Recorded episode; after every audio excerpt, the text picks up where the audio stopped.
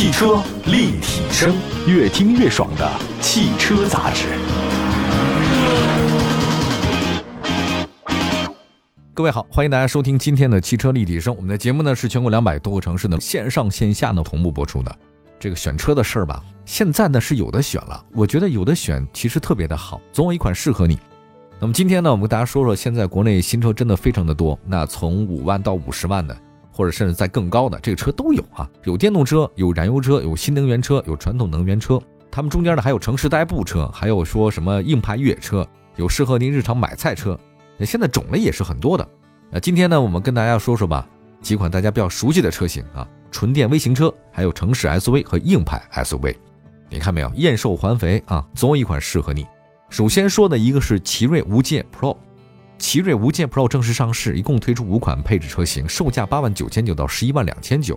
定位是什么呢？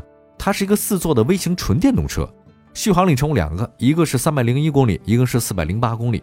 那要从这个产品定位来看呢，跟它定位接近的就是五菱宏光 mini EV，啊，这车卖太火了。还有一个宝骏 Kiwi EV，另外一个是长安 Lumi 啊，这些车型基本都是微小型车。那价格方面的话呢，我发现这车就不微小了。奇瑞这款无界 Pro 要高不少，它确实不便宜啊，接近了比亚迪元 Pro 了，还哪吒 V 这些纯电的小型 SUV 了。其实我们说句实在话，相比纯电小型 SUV，奇瑞的这款无界 Pro 车身它确实小巧灵活，但是有个问题，你这么小来搞一个双门四座双门四座，各位，那在实用性方面的话呢，是两人坐挺合适，坐四个人太显小。那么外观设计方面的话呢，奇瑞无界 Pro 采用是机甲风，那封闭前脸儿，内部是菱形装饰，搭配两侧 T 字形大灯组，厚重感还是比较强的。车身侧面没有太多线条啊，一条腰线，双色车身设计，A 柱、B 柱、C 柱都是黑色的，悬浮式车顶，车门把手呢采用隐藏式设计，侧裙上呢有很多不同颜色的装饰，尾灯造型跟前大灯呢是形成呼应啊，后包围呢有一个排气口的装饰件儿。车身尺寸方面，无界 Pro 长三米四，你看并不是很大啊。宽一米六八，高呢一米五五，轴距两米一六，整车呢也就九百七十公斤到一点零一吨之间。你要单从这个数据的空间表现来看，它的第二排不太适合长时间坐这种成年人啊，放点菜什么的行。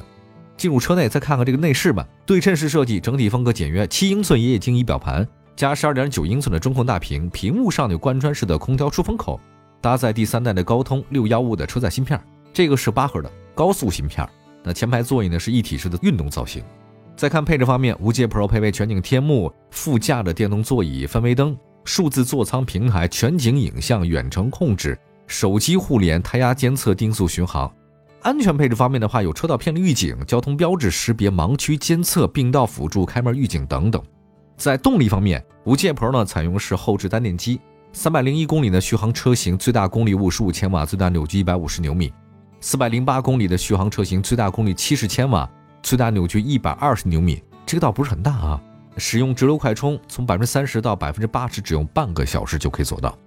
这个还是一般的纯电动车都这样，就是它的动力输出方面啊，我觉得应该比五菱宏光 mini EV 稍好一点。但是呢，跟它同价位的比亚迪元 Pro 扭矩是一百千瓦，两百一十牛米。那再来看哪吒 V，哪吒 V 呢，四百零一公里，最大功率、最大扭矩也是七十千瓦。好像也比它稍大一点点吧，一百五十牛米。那你要这么比较吧，它这个动力输出数据来看，无界 Pro 的账面数据它不是特别的出色。但是有个好处是什么呢？它车身轻，它小，它不到一吨那个，九百七十公斤嘛，对吧？那所以日常代步的话呢，还是有优势的，至少电耗不是太高。它最高车速呢是每小时一百二十五公里。那它前后呢都是麦弗逊式的独立悬架，我觉得应该是成本控制的问题啊。无界 Pro 的全系车型，它只有前排的双气囊，一般吧。但这个价格的纯电动车呢，都是类似的这种配置。如果是对配置和续航要求不高的，大家你买入门级的就可以了。啊，如果是对配置有要求的，你买那十万多的那个四百零八公里续航里程的。所以这个无界 Pro 啊，我个人觉得它还是一个适合城市代步开的车，小车嘛，好开好停。啊，性能和续航里程原因，它不太适合长途出行。应该是家里第二辆车。如果你是第一辆车的话，不建议买它。那在目前市场上呢，跟它定位相近的车型也很多了，像提到半天了五菱宏光 mini EV 嘛，还有奇瑞它自己的 QQ 冰激凌都可以。那这些车呢，在价格方面的话，比无界 Pro 有优势，更便宜，但续航里程稍短。这个车会有点尴尬，就是它价格不低啊，十来万，但是呢，其他的配置呢好像又没那么高，所以你想想看吧，就是花十万，续航都在三百公里左右。您是买这么一个微型两门车呢，还是空间更大的小型 SUV 或者紧凑车呢？对吧？这个车其实你十万块钱买哈弗 H 六都妥妥的，对吧？还更大，所以奇瑞这个车，我觉得需要市场给出时间吧。下一个呢，再说东风标致五零零八啊，最近法系车的事情和新闻特别多。十一月二十五号，东风标致新五零零八正式上市，四款车。它这次呢，采用的是官方直售，真爱版啊，十七万八千七；挚爱版十八万九千七；还有挚爱满座版十九万四千七；旗舰荣耀版二十三万三千七。在真爱和挚爱之间，你看有明显的价格差异 啊，挚爱比真爱高啊。那么在公布的价格同时呢，东风标致发了相关的权益，什么五年或十五万公里整车质保，五年五次基础保养。五年智能网联基础服务免费等等，它是一款小改款车型。新五零零八呢，相比老款车型呢，在外观内饰方面变化不大。那主要变化呢，在于价格门槛下探和增配，以提升性价比。从新款四零八上市以来的市场表现来看呢，价格门槛大幅下探的标志，现在基本上可以在市场上有不错的销量。那交强险数据显示呢，新四零八十月交强险数量达到三千两百九十九辆，这对于在今年上半年。每个月的月交强险数都不足六百的四零八来说，这个是个不错的成绩了。那当然比其他的热销车差太远，但是对它自己本身来讲，已经进步很多了。这次新的五零零八上市的四款车里面，我们重点推荐的十八万九千七的挚爱版五座，一点八 T 发动机加爱信八 AT，哇，这个还可以的哈。标配呢头部气囊、并线辅助、车道保持、主动刹车、自适应巡航、透明底盘、三百六十度的全景影像、全景天窗、自动开启、LED 大灯、自动空调。基本达到同级别车的满配水平。如果是需要七座的朋友呢，可以多花五千，你选择十九万四千七那个挚爱满座七座版。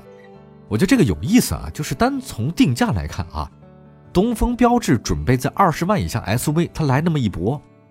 那你看那个十八万九千七的挚爱五座版，仅比小一号的四零零八炫夜科技版价格高三千，你看它多了很多呀，多了什么三百六的全景影像、透明底盘、AR 实景导航，而且车身尺寸还大。所以你看，它真的是降价增配。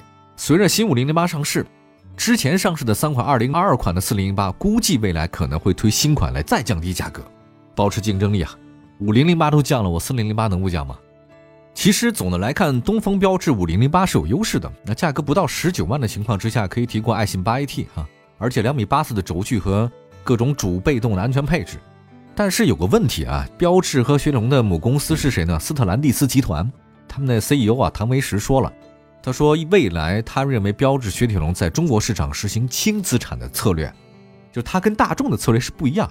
他这话怎么理解呢？我觉得标致品牌在中国未来似乎有不确定性，对吧？因为轻资产它就是投入少嘛，很多人对这个品牌啊，在未来中国市场的投放啊，他这信心不足，这是一个问题啊。这是他母公司，当然那个斯特兰蒂斯集团大家别小看啊，它很厉害啊，这在世界上极大影响力。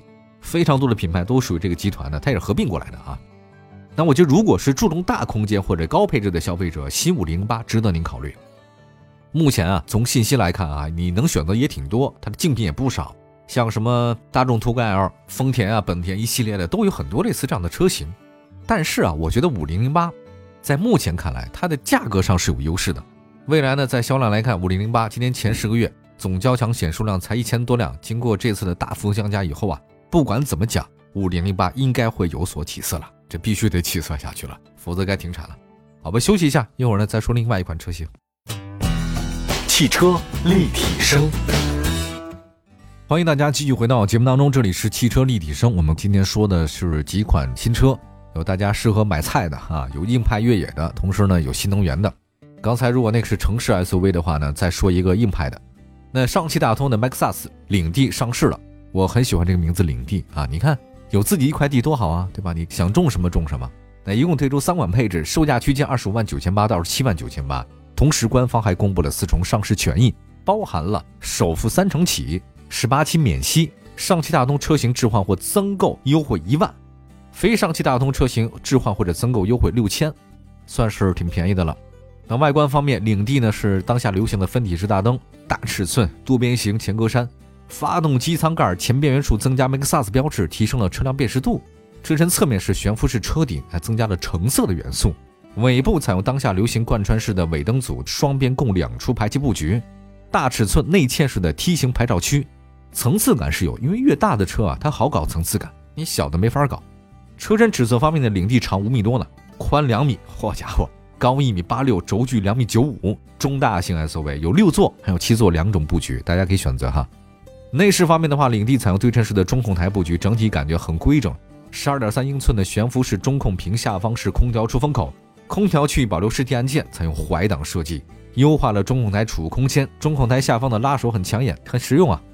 动力方面的话呢，领地搭载上海柴油机，这个是柴油的，各位，2.0T 双涡轮增压柴油发动机加48 V 的轻混，柴油的扭矩很大，最大功率160，峰值扭矩500牛米，48 V 电机轻混，这峰值扭矩44。那车辆零到五十的加速时间是3.5秒，百公里油耗是9.1升。续航里程超过一千公里，可以。传动方面的话呢，匹配八 AT，领地呢是全新的 ATS 二点零全地形的系统，所以啊，它这组合比较多啊，什么十种固定的地形啊，二十七种组合模式啊，配备三把锁呀。那么在单个车轮有附着力的情况之下，还可以脱困，还可以提升蠕行模式啊，进一步提升车辆的通过性等等。它现在有三款车型可以选择，那基于性能价格的角度来考虑，我们推荐顶配版的车型。因为顶配版的车型不仅主被动安全配置很齐，有三把锁，所以脱困能力很强啊。你真要是诗和远方的时候，你没这三把锁，你去不了远方，就在家只能读诗。那这个是一个车型，我觉得很能满足它的目标客户。价格呢还可以吧，大概是二十五到二十七万之间，应该是终端有优惠的。采用是非承载式车身设计，四驱，二点零 T 发动机啊，柴油机有扭矩大，油耗低，柴油车劲儿大，开过人都知道。比较适合普通家庭长途自驾游，但是很多城市它对柴油限制啊，这个就两说了。今天呢说呢，其实是尽管有微型车、纯电车、有硬派 SUV 等等，介绍的是最近上市的新车，确实非常非常的多。我觉得现在选车的压力比以前要大很多了。有机会吧，大家如果自己在选车的时候碰到什么样难题，可以把难题扔给我们，在节目当中呢给大家做出一个选择。关注我们的官方微信微博平台汽车立体声我们下次接着聊拜拜。